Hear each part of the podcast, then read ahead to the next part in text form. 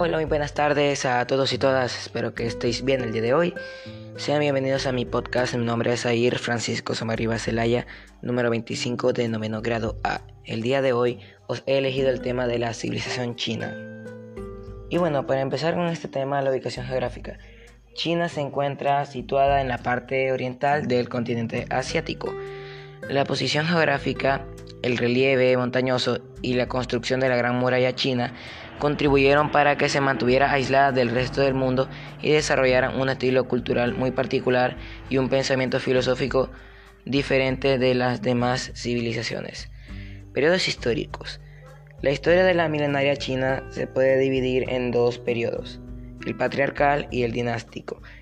En el periodo patriarcal la autoridad descansa en un rey sacerdote, las leyendas se confunden con la historia fue de carácter patriarcal porque la autoridad recaía en los ancianos. En el periodo dinástico comprende cinco dinastías, la dinastía Shang, Shou, Xin, Han y Mongólica.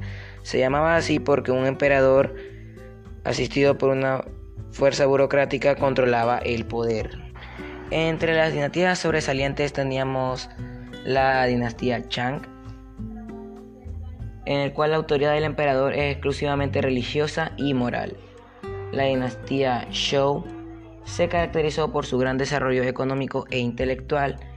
Vivieron en esta época pensadores que influyeron en la mentalidad china como Confucio. En la dinastía Qing, en este periodo se construyó la Gran Muralla China para defender el territorio de los invasores dinastía Han se caracteriza por la extensión de los territorios a través de las conquistas militares. En este periodo se estimuló la exportación de seda. Organización política. El pueblo chino estuvo gobernado por 22 dinastías o familias reales. El monarca se consideraba un ser divino. Era adorado por todo el pueblo como un dios.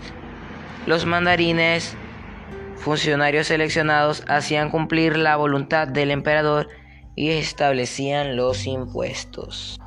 En la estructura social encontramos en la clase más alta el emperador y mandarines, le seguía la nobleza, luego los hombres libres y en la clase social más baja estaban los esclavos.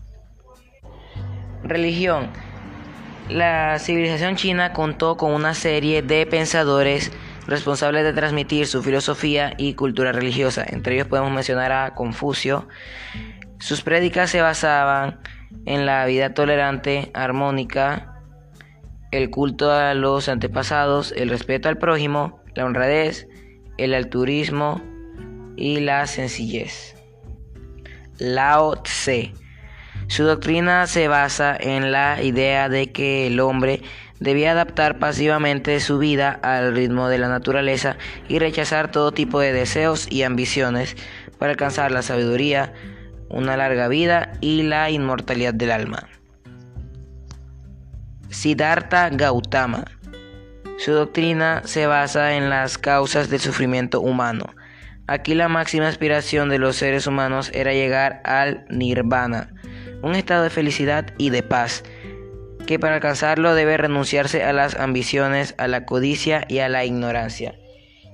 Y bueno, pues en conclusión, la importancia de la civilización china fueron los aportes a nivel mundial que se dieron durante esta civilización, como el papel, la brújula, los fuegos artificiales, la pólvora, etc. Espero que os haya gustado, nos vemos en el siguiente. Chao.